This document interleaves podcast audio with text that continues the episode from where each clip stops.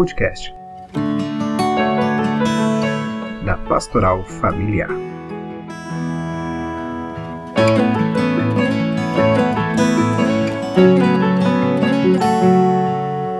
Olá, queridos irmãos da Pastoral Familiar e de tantas outras realidades da Igreja Católica. Sejam muito bem-vindos. Este é o podcast da Pastoral Familiar, que tem o objetivo de se aprofundar sobre temas importantes para as nossas famílias e para a nossa missão perante o mundo de hoje. Antes de qualquer coisa, deixa eu me apresentar. Sou André Luiz Gomes, jornalista casado com a Ana Luísa e pai do José Henrique e da Ana Clara. Nesta edição, o Luiz Lopes Júnior, também jornalista do portal Vida e Família, deixou que eu apresentasse o programa. Já já ele está de volta, viu? O tema deste programa, deste episódio, está relacionado ao cuidado que devemos ter com os nossos filhos.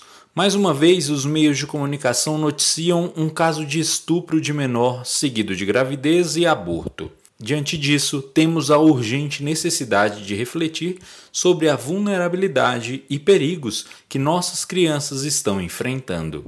E pior, dentro das próprias casas. Para conversar com a gente sobre isso, trouxemos a assistente social Cristina Caetana de Araújo, que está no terceiro mandato de conselheira tutelar em Ceilândia, no Distrito Federal. Cristina, seja muito bem-vinda e obrigado por participar do nosso podcast. Oi, André, muito obrigada pelo convite. É um prazer poder colaborar com um tema tão importante para nossas crianças, que afinal é o nosso futuro. Quais as principais orientações de como a família pode agir para prevenir os abusos? A prevenção do abuso é, ela vem acompanhada de orientação sexual, né? Quando os pais eles dão essa orientação sexual para os filhos, fica mais fácil. Claro, acompanhar, conhecer seu filho, é, geralmente a gente deixa essa, essa orientação sexual para a escola, para o vizinho, para os amigos. E essa orientação sexual tem que ser dada pela família, né? Porque nem tudo que a escola coloca, que a sociedade coloca, é aquilo que a gente acredita. Então, o mais importante é estar mais próximo do seu filho, orientar ele, né, sobre essa orientação sexual, porque muitas vezes a criança ela, ela confunde ela acha que ela está sendo, ela está ganhando um carinho, né? Recebendo um carinho, na verdade ela está sendo abusada sexualmente. Eu sempre falo sobre esses carinhos até na família mesmo, né? Pai tá beijando na boca dos filhos, tomando banho junto. As crianças começam a acreditar que isso tudo é muito normal. E aí quando ela está sendo abusada, ela não entende que aquilo é abuso.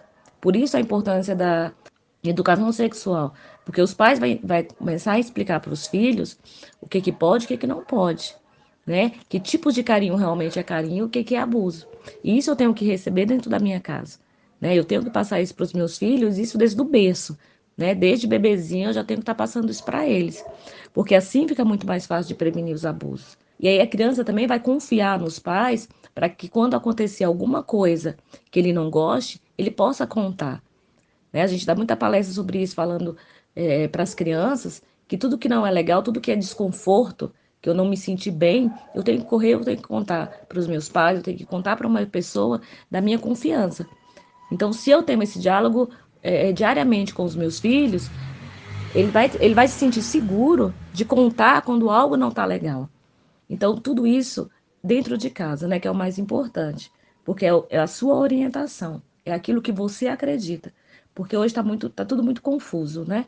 Então é isso. Acho que o mais importante aí para prevenir esses abusos é acompanhar mais de perto o seu filho, né?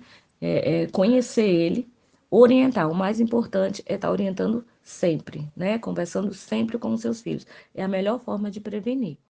E como identificar que a criança está sendo abusada? A criança, ela geralmente, ela muda o seu comportamento. Então, é como eu falei, se eu conheço meu filho, eu vou saber quando ele mudou o comportamento que algo não está legal. Geralmente a criança ela fica mais agressiva, ela não quer ir para aquele lugar onde está a pessoa. Então, é, é, a identificação é isso. E quando, igual eu falei, quando você dá educação sexual para o seu filho, ele mesmo já vai te contar. Ele te conta porque ele se sente seguro em te contar. Mas geralmente é isso, a criança ela muda o comportamento dela totalmente. E aí a gente tem que estar mais atento a essas mudanças, para eu poder identificar que alguma coisa não está legal. E aí, assim, Aí, aí, eu volto na educação sexual, que quando eu dou essa educação sexual, se meu filho está sendo ameaçado, ele vai, ele não vai acreditar naquela ameaça e vai me contar, né? Porque geralmente o abusador, ele ameaça ah, de matar a mãe ou de matar o pai, de, de, de não ser de o pai não vai mais acreditar nele, que o pai não acredita nele, na verdade, que o pai vai falar que ele está mentindo, então não adianta ele contar. E quando eu converso com meu filho constantemente, isso, ele sabe que isso não vai acontecer que eu acredito no que ele fala. Então, assim, é, como identificar, geralmente é isso. A criança ela muda o comportamento dela. Se eu acompanho os meus filhos, eu vou estar atento a isso. Qual o papel do conselho tutelar no apoio às famílias? A família passa a ser acompanhada? Sempre quando a gente já identifica, é, já aconteceu, vem todo esse acompanhamento. Né? A gente acompanha, a gente faz encaminhamento para o hospital, a gente faz encaminhamento para o psicólogo, que é o mais importante. Então, a gente aciona a rede, né? essa rede de proteção, que é CRAS, CREAS, o hospital, psicólogo, para que essa criança e essa família se sinta segura. E, e, possa levar, e claro, a gente vai à rede também familiar, né? Qual é o apoio que ela tem dentro de casa, de pai, né? De família, de mãe, e a, fazer, né? Todo, dar esse, todo esse suporte para ela, para ela poder se sentir segura e poder levar essa gravidez até o fim. Então, a gente, a gente apoia sim, né? Tem esse apoio, igual eu te falei, de toda a rede. Da rede de proteção, claro, né? Como as famílias devem proceder quando identificarem essa situação?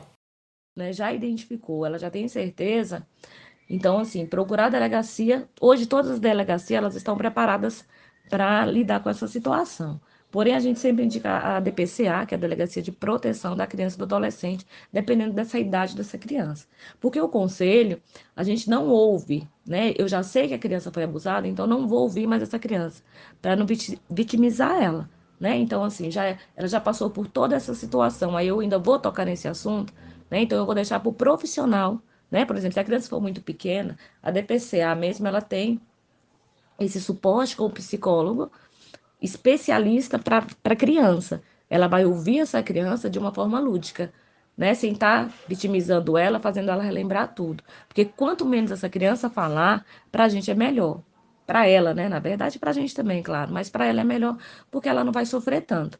Então, o conselho não ouve essa criança. Porém, a gente vai encaminhar nesse caso, os pais, ou mesmo se ela não se sente segura para ir direto para a delegacia, ela pode vir direto para o conselho. De todo jeito, ela vai passar pelo conselho, registrar esse boletim de ocorrência, fazer o exame no IML, e aí nós vamos acionar a rede mais uma vez. Para quê? Para que essa criança e essa família tenha todo esse suporte de acompanhamento psicológico na área da saúde, né? E aquilo que a gente achar necessário, porque muitas vezes a família também está bastante fragilizada, vem a situação de vulnerabilidade também.